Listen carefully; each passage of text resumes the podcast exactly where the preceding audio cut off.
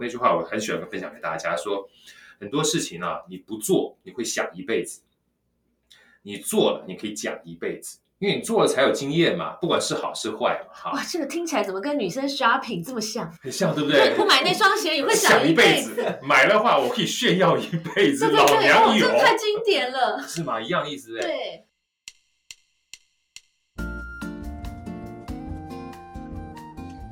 Hello，欢迎收听台版米兰达的只感可废，我是主持人 Shannon，用一杯咖啡的时间来聊聊职场和人生。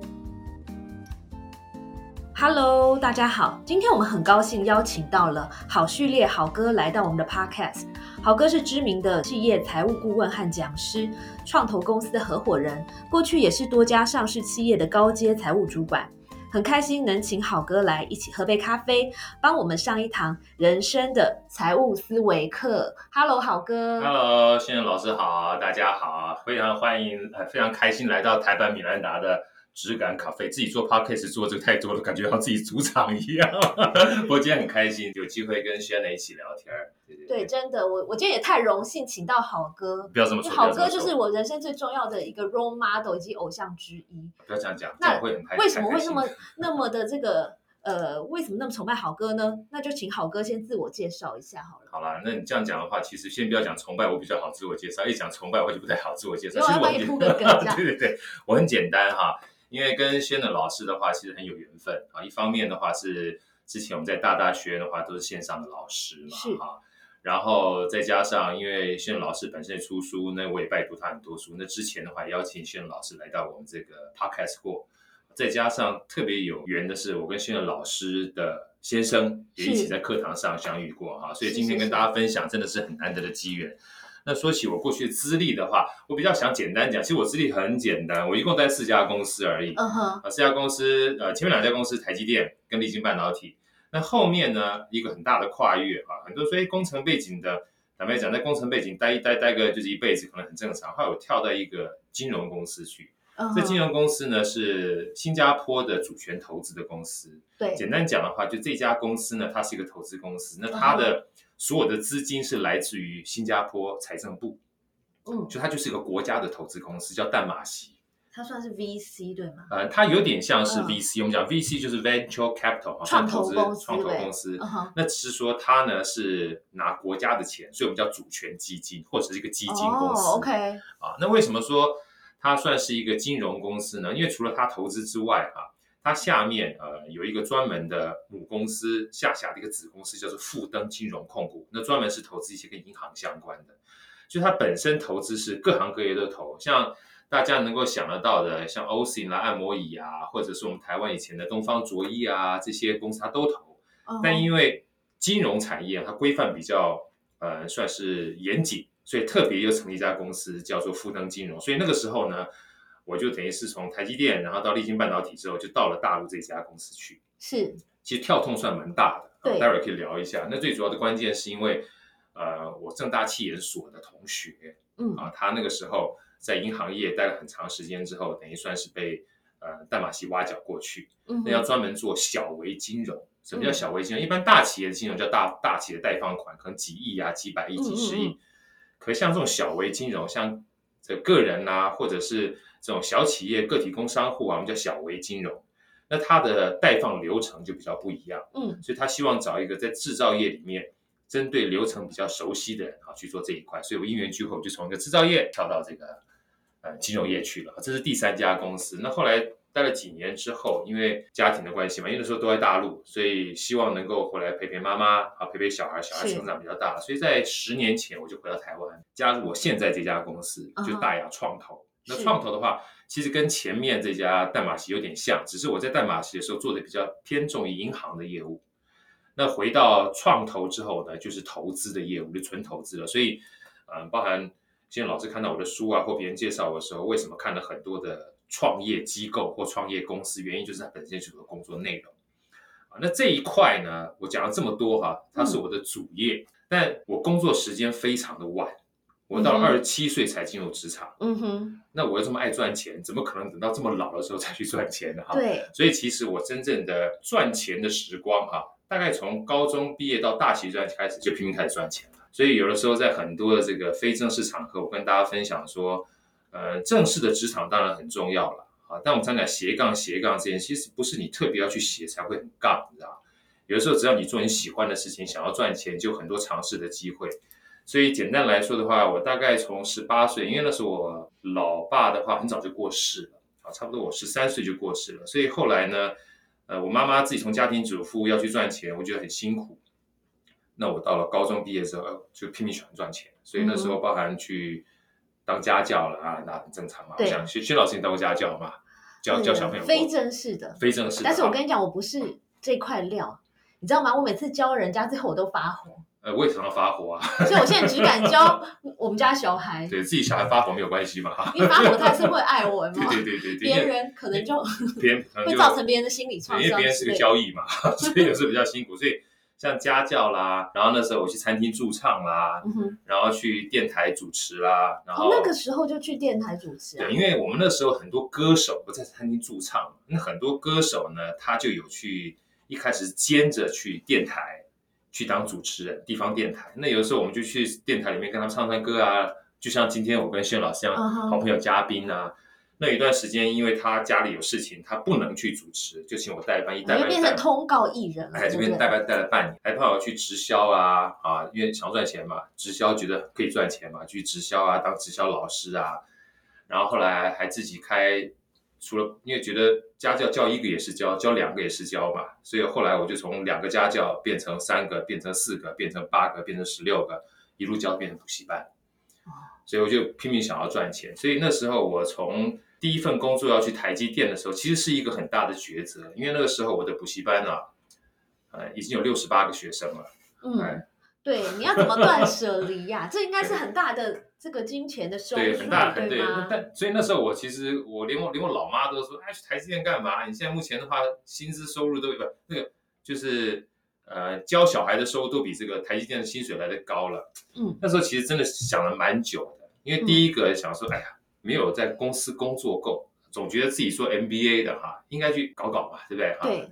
那另外觉得，哎呀，补习班的这些工作都是晚上开始忙，假日开始忙。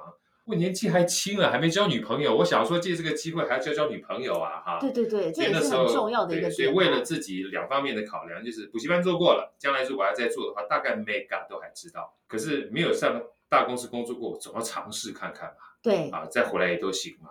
对。所以那时候毅然决然就呃到台积电去，当做是我职场上面就正式工作的第一份工作，然后就把我的这补习班交给我另外一个好朋友去经营。是，大概是这样。你讲到这个，我觉得特别好，因为我觉得现在很多这个听众朋友，应该其实我们人生 always 都在做很多的决定。对。那尤其是在职场上面，我们经常会面对一些很重大的抉择，比如说转职的决定啦，我要不要离职，我要不要去念书，我要不要换一个工作，对，等等。那碰到这些决定，总是很天人交战嘛。真的。对，所以好哥，你可不可以分享一下？就是说，当然你刚刚讲了一些你考量到的一些因素，但是你可不可以就是跟大家分享几个方法？就是我在做重要抉择的时候，尤其是职涯上，我应该要看想哪些点呢？好，其实您这问我的话，哈，我我认真去思考，因为包含我自己也好，或对我后来的属下也好，啊，就是我自己从台积电第一个小组织有两个员工嘛。后来到了立晶半导体集团的时候，我记得我最多的时候，下面的部门大概三四十个啊。然后到了淡马锡的时候就更多了啊。但是我都跟他们讲一个很有趣的现象啊。其实我不管在我书里面或什么地方都都都有写，我说我自己大概在工作的前十年，每一年都地地理率，嗯，然后每一年都去面试。哦，很机车，对不对哈？当当这个，现在已经事过境迁了，但是你也太高调了。这件事情很重要，是我不管到任何地方演讲，我都跟大家说，你要试着去做这件事情。包括书里面都有写，为什么？觉得第一本书特别写，我说这是一个衡量自己价值到市场上面一个很重要的概念。OK，我常开玩笑讲说，像我那时候一开始面试，其实没想这么多了，很多事情的意义，就像我最近听那个脱口秀大会。有一个我很喜欢的呼兰的脱口秀讲，他说意义意义啊，意义不是在一开始的时候想出来的，意义是工作做着做着啊，他自己跑出来的。嗯，因为你在做的过程当中，你都还没达到那个位阶，哪那么多意义啊？对。等你做着到不同阶段的时候，他会有不同的想法出来，那个想法就是意义。就像那个脱口秀大会讲，一开始我要去讲脱口秀大会，纯粹就是进来脱口秀大会的话，当成一个站在台上的人讲话，完全不需要任何的门票对，啊。原来开始意义只有是不用钱来参加这个脱。他说做着做着的话，有一天他突然别人问他说：“哎，请问一下呼兰，你到底为什么参加脱口秀大会？”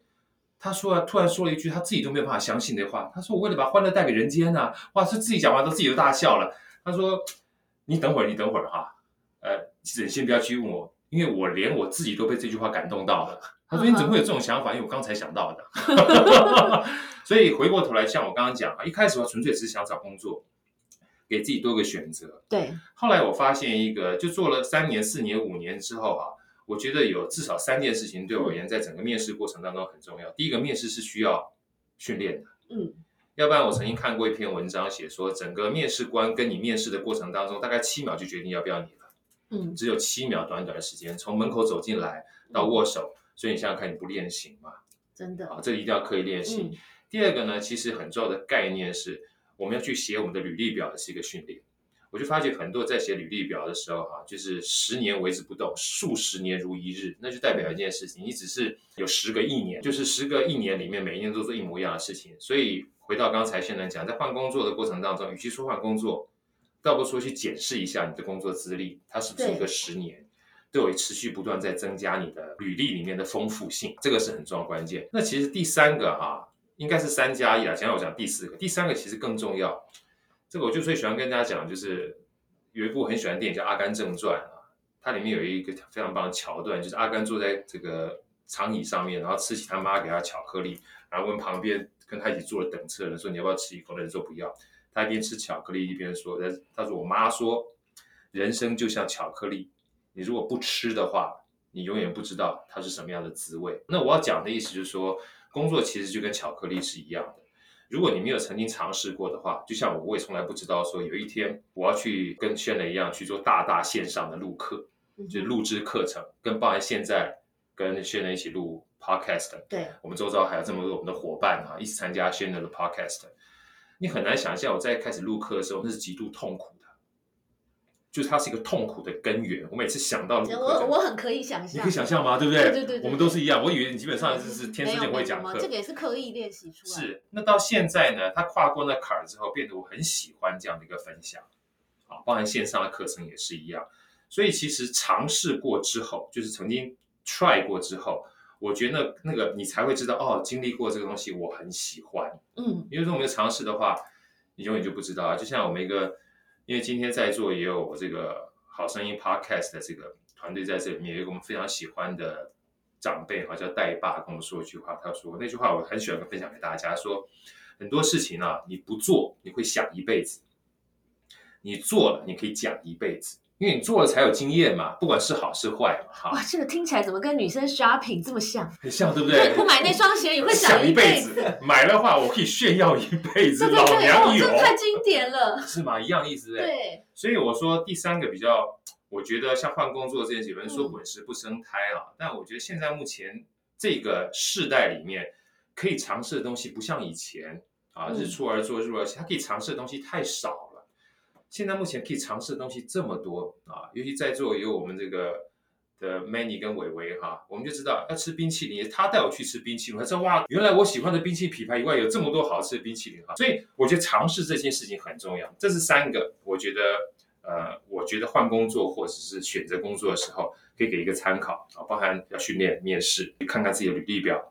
然后最重要的话去尝试一下。那第三个加上一，我觉得最重要的关键是，有时候我们常抱怨自己工作不好。那今天特别打书一下啊，做业配。我们讲财务思维或商业思维，你抱怨自己工作不好的过程当中，你也要想想看，你老板觉得你好不好？嗯，对，换位思考，你要换位思考，的最重要的关键就是你到底有没有帮老板创造价值？什么叫价值呢？就是你今天老板付你五万块钱薪水的时候，你每个月是不是做足了？不管是帮老板赚钱五万块，或帮老板省钱五万块钱，符合你那个薪资，你才叫做公司的资产。要不然，如果说老板付你五万块，但你创造的价值，比如说做业务只做三万块，或者帮老板做个采购或做个会计，别人外包出去只要三万块，付你要五万块。简单讲就是付的跟比你赚的或者比公司省的还来得多，你就是公司的负债。嗯哼，所以当你觉得不满意的时候，跟老板要求说要加薪的时候，我就回到我刚刚讲的，我每一年都鼓励我的员工去跟我修改他的履历表，嗯哼，然后去面试，我还帮他去修改他的履历表，哎，这倒是一个很聪明的策略，很机车，对不对？很多人他问我，他好哥你怎么这样做？你不是鼓励人家走吗？我说留来留去留成仇嗯哼，啊！连我那时候去演讲的时候，好多人因为不知道我这个桥段一讲出来，说好紧张。我说不要紧张，接下来还有，你想想看，我那时候思考过的。当老板跟属下在修改履历表的时候，它里面的过程跟绩效考核内容事实上是一模一样的，每年都要做绩效考核。对，所以我开玩笑讲好了，今天假设先呢，我是你员工，我告诉你说我做了三年业务，写在上面，然后写做了三十年业务，对，你会觉得说我今天写这样没有功劳有苦劳，但认真是我如果三十年每一年都只为公司创造了一年一百万的业绩，然后我年薪是一百二十万，然后或者是我今天是一个新的业务，你看到旁边一个新人进来了，为什么做着做着奇怪房间换的比你大了，关阶爬的比你高了？你去看一下人家写履历表的时候，是我现在目前年薪是六十万，但当你帮公司每一年带来一百万的业绩的时候，嗯，他已经一年就冲到了公司的销售网，一年为公司带来了六百万业绩，净利三百万，所以他为公司创造三百万，公司只付他了六十万，你觉得他不对，生他？这很直吧，对不对？很直白嘛对，所以这个东西呢，就叫做写履历的关键，不要只写做了什么事，对，要写你带出了什么成就。嗯哼，好，那这个东西叫做基本功，然后我就出去啦。出去面试之后，我常常会问，哎，C 的面试情况怎么样啊？你只要看他回来之后跟你讲说，老板，其实我们觉得我们公司其实还蛮不错的，冷气也蛮冷，灯光也还蛮佳的哈，你就知道出去肯定是没什么鸟他。对，那还回他还敢回来跟你讲说，哎，老板要加薪吗？甭说了。但如果今天回来之后说，哎，老板，我觉得出去面试还不错哎，我发觉啊，这个出去之后，我现在薪资五万块，别人都愿意给我五万五到六万呢。哦，是吗？给我看一看，哎，老板负担得起，我就帮你加薪嘛。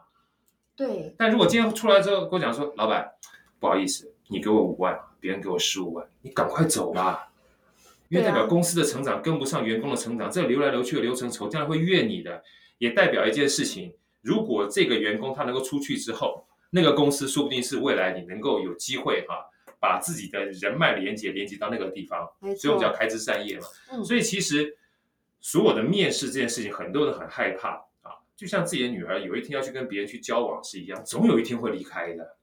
我们都知道天下没有不散的宴席，可是如果说你能把你的员工直接丢到市场上面去，让他知道他自己定位是什么时候，不是只有对他有好处，对我们有很大的好处。对，我觉得这个策略蛮聪明的，因为它很是双向的。呃，你的心机是蛮重的，蛮重但是这个策略也很聪明，因为一方面员工可以呃持续的检视自己的竞争力，可是对企业来说何尝又不是如此，对对不，对？嗯，所以其实连我女儿我都是这样跟她建议。嗯像我女儿前段时间就是因为回来，然后都不能上医学院的，可是她是大学医学先修班嘛，然后很多实验课没办法上，然后她说爸，我想就是改变一下，上其他课。我说去啊，他说上心理，我说心理好啊，上营养，营养好，他爸怎么都说好？我说当然好啊，因为你多做一点尝试，你才知道哪个是最好的啊、而且你现在喜欢医学、营养跟心理，我们在最近好哥在研发一堂课叫系统动力学啊，就所有的决定哈、它有一个把时间因素加进来之后，它有一个滞后效果。嗯哼，我不知道仙人有没有感觉，就是我们那个时候觉得这个系很好，所以选这个系。对，但当我们一开始准备要工作，出了社会之后，发觉那个戏已经人满为患了，然后已经不是一个重头戏了。对，所以也就是说，如果选了一些冷门的戏的话，相对冷门的戏也未必是一件坏事，是对吧？真的未必是一件坏事。如果大家有机会最近看一看，嗯、大陆的职场的趋势很很有趣。现在目前啊，九零后、零零后，他们想要进入的系嗯哼，都不是服务业跟金融业。啊哈，我听到之后我快晕倒，那什么戏啊？历史、哦哲学。真的啊？哎呦，那好险！我不是生在这个时代，因为我历史超差，你知道吗？那为什么呢？因为现在目前可能这个基本上都没有一定的根据哈，只是他嗯现在调查出来是很多人包含写小说的，是，包含说故事的，嗯哼，包含这个说我的大戏、大剧的，所以陆剧的，嗯，把这个历史的这个角色呢放得非常非常重，让很多人对他产生了兴趣。OK，好，所以什么叫教育？我开玩笑讲说，教育其实应该是培养一个自我激发兴趣的过程，而不是硬塞嘛。对，所以如果说现在目前的小朋友他有这么多管道的时候，他就有很多机会去尝试，理解嗯他真正喜欢的东西是什么。我觉得这是一个非常有趣的现象。所以，呃，前段时间我听到一个樊登说书，他在讲说，真的后来未来爸妈其实你很难去加注于在你小孩身上，希望他做什么。第一个是你不懂，对，第二个是你不能，嗯哼，第三个是你你也不知道未来会长成什么样子。所以唯一能让小孩去做的就是，呃，跟他保持一个良好的关系，然后静静的等待。啊，这听起来 有点 sad，但是但是我觉得真的是这样子啊。对因为哎，你说真的，如果你非常强硬的干涉小孩说，哎，你一定要选什么系，可是问题是你也不能为他的一生负责。对，万万一这个戏以后不 OK 了怎么办？怎么？办？他会回来怪你，或会者说你哎一定要嫁给这个男的，就万一他不爱这个男的，然后最后这个男的发展的也不怎么样，那怎么办呢？真的。如果这人是他很爱他选的，那你就认了吧，因为是你自己选的，对不对？真的，这压力好大。所以每次我女儿跟我讲说，啊，我最喜欢谁？我说啊，长什么样啊？哪一国人啊？哎，我们今天应该直播的，我觉得好哥的那个脸部表情真的 对，我很到位哎。没有办法。每次他跟我讲的时候，尤尤其他没有，就是用 line 啊或什么在远岳阳，你就要忍住我可以那个心感受到一个中的激动。父父亲的对对对对情对，绪，又想知道，但又不能太过于干涉的感觉，对，他才会愿意跟我说。真的，真我很怕断掉了这个沟通的桥梁，这个这个这个才是我觉得最最真的，而最最需要注意且他到时候到。搞不好 block 你，对啊，我们还在 IG 上 block 你，对啊，被封锁是件很可怕的事情。或是有些人就是，比如说开给长辈跟爸妈的是一他一个，对，然后他自己又是弄一个，真的真的很多，像我女儿都好几个，还好我都知道。真的对啊，要不然被 block，他会通知你说，相信我，当你 block 对方的时候，我们系统不会通知对方。哇，好可怕、哦！看起来是保护我，但事实上是保护想要任何 block 的人你。的人，对啊，真的，我可以特别呼应一下你刚刚讲到的第三点，是，其实就是呃多去尝试，嗯，然后还有多突破自己。对，因为其实，在我们的这个公关行业，就我们公司来说，举例来说啦，比如说我们公司的这个客户，大部分都是长约客户。对，什么叫长约客户呢？就是长期的合约，是然后工作的范围也很固定。其实每一年就是做一些事，呀，那就我就是让让我想到刚刚好哥在分享的，比如说你做了三十年的 sales，对，可你就只服务这一个客户、两个客户。那所以我，我一直就是很有超超级的危机意识。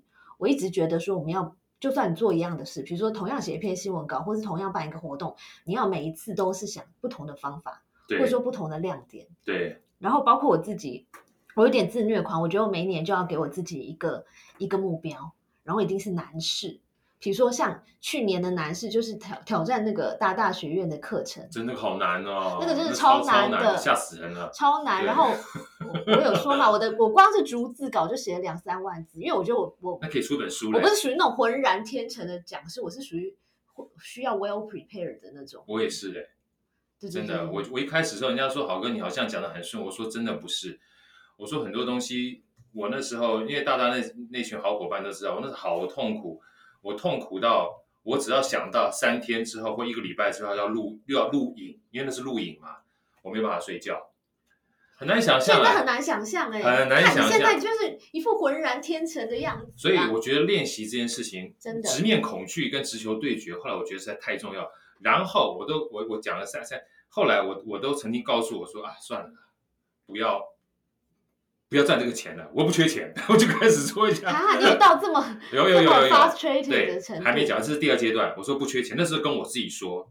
然后后来第三个阶段是我真正去了，虽然我试了好几个，下次有机会的话，不管说是在这个轩仁这边聊，或者是在我们自己的好声音去聊啊。后来到最夸张的阶段，我换了好几种不同的方式，我就跟我的合作伙伴说，我们今天停好，一集都还没录完呢。我说我们今天停好，让我休息两个礼拜。嗯哼，我没有办法继续下去了，所以我这我有这样的过程，所以后所以你也是一个。自我要求很高的人。我处女座 A B 型啊，哦，A B 型还好啦，哦如果 AB 型还好 A 型可能会更真的吧。哦，不知道很多人都说 A B 型跟处女座就是去死好的星座，我说怎么会呢？我是每次非常超完美主义的意思。超完美，我以前而且以前完美到我曾经有一段时间，我我在台积那时候，大家很多人不知道，我几乎是忧郁症，啊，很难想象，对不对？人基本上差异很大，而且将近有半年的时间，我只要晚上睡觉，差不多两点两点半就会醒过来。这是基于就是工作压力的。工作压力会完全是工作压力。后来我实在是还有公司大，它里面有智商的老师，然后跟护士有熟，因为护士长得很漂亮，所以我每次要找他聊天。他说：“好哥，你这样不行。”他不是叫好哥，他叫 Caesar。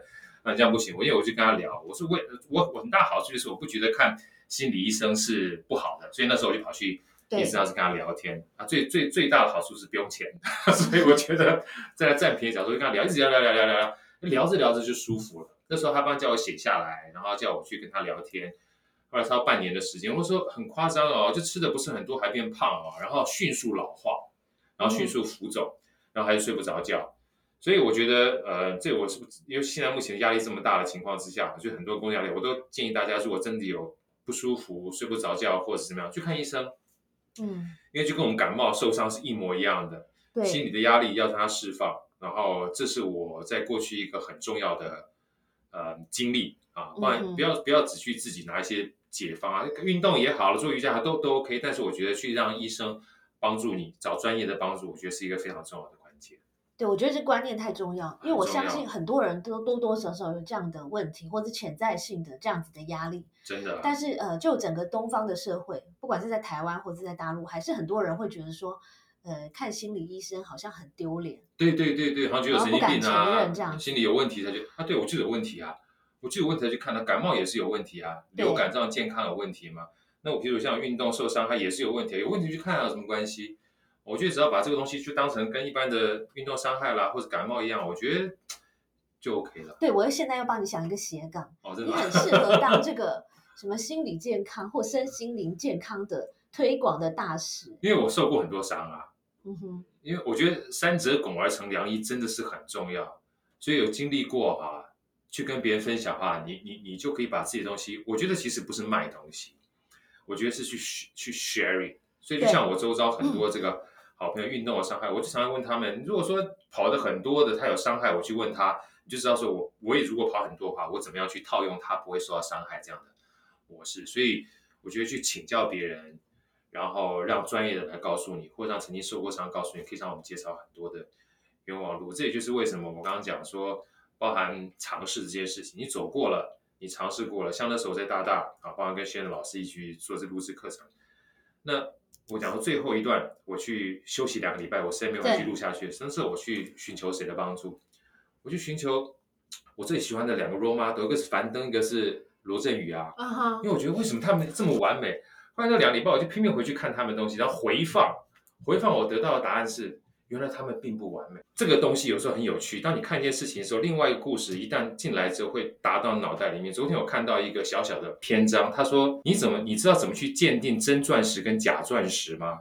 如果真正的厉害，都告诉你，假钻石是完美的，真钻石很多瑕疵。”哇，这个扩很好，我们要把它记起来耶。我一听到这件事情，是我后来跟别人分享的时候，我说：“如果你站在镜头面前，你如果……”愿意接受自己不完美的时候，你就会很轻松。对，而且你知道吗？我也我也做了跟你一样的功课，然后我现在发现呢，真正受欢迎的节目或是主持人，其实他会把他的真性情展露出来。对啊，如果你一切都要字正腔圆，然后从头到尾没有。一个，比如说连头发都很整齐，然后动作也很这个专业，其实反而会觉得降气，对不对？对啊，你看看英国首相那个 他的头发，对不对？你看川普有时候飞掉多夸张，对不对？但是我们就喜欢看那个那个桥段，就是有 personality，对这个个性跟特色，其实很重要。对啊，这这个东西的话，我觉得当你可以去做这件事情的时候，你就很轻松。但为什么你会要求完美呢？我后来去思考，也刚刚好我在前一年的时间，这个顺便答一下。我进去录音室去录了第一首单曲，嗯哼，啊，因为刚好认识朋友嘛，把我自己的作词作曲去录一首单曲。我想录单曲哪有这么难？但是那一首歌曲录了快六个小时，真假呀？对，然后我还觉得说我已经录的很慢，他跟我讲说没有，其他人都录两天的。哎，所以你的单曲有什么发？我没有发行，但是我放在一个嗯网站上面叫音乐吧啊，那是浩哥对，那时候一九九四年做的单曲。然后有的时候我就把它拿出来跟大家分享，说你看好歌智商是有点材料的啊。那你要不要你要不要现在清唱两句啊？我我我我后来可以把音乐放在你们后面好了，直接给你们给给你们看一下好了。你看好歌真的心机很重哎，你看还不着痕迹讲到这一段。对，你们发觉人要夜配，千万不能太。太矫情，真的真 的太矫情就是就是浑然天成而不降气，对就不对降气，对不对？对对对对 所以我说像这个东西，我就觉得哎好像很完美啊，所以你要做的就是滴水不漏。后来发现一件事情，课程跟呃音乐它是不一样，音乐会持续不断反复听。对但课程或者是直播这个东西，它要求的某种程度上，除了专业之外，让大家听得舒服、听得自然。嗯哼，所以其实不完美这件事情，倒不说真的不完美，而是你能够放松下来。你的不完美，其实某种程度上是一种让别人听起来很完美的感觉。这是好哥想跟大家分享的，你就不会觉得这么辛苦了。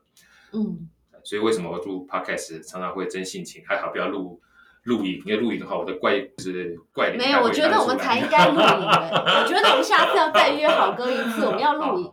对，讲到这个，所以我觉得有些我们所谓觉得不完美的东西，其实才是这件事情的灵魂所在吧？没错对不，对，才是真钻石。真的。过去种种一如梦境，回首浮沉人海里。谢谢收听今天的 Podcast，希望你喜欢今天的这杯咖啡。我们的节目名称是台版米兰达的质感可废，欢迎订阅我们的频道，分享你的想法，也可以追踪我的粉丝专业台版米兰达的创业笔记。我们下次见喽，拜拜。红尘俗世路迢遥，烦恼岁月岂能尽我跑？悲欢离合只不过走一遭。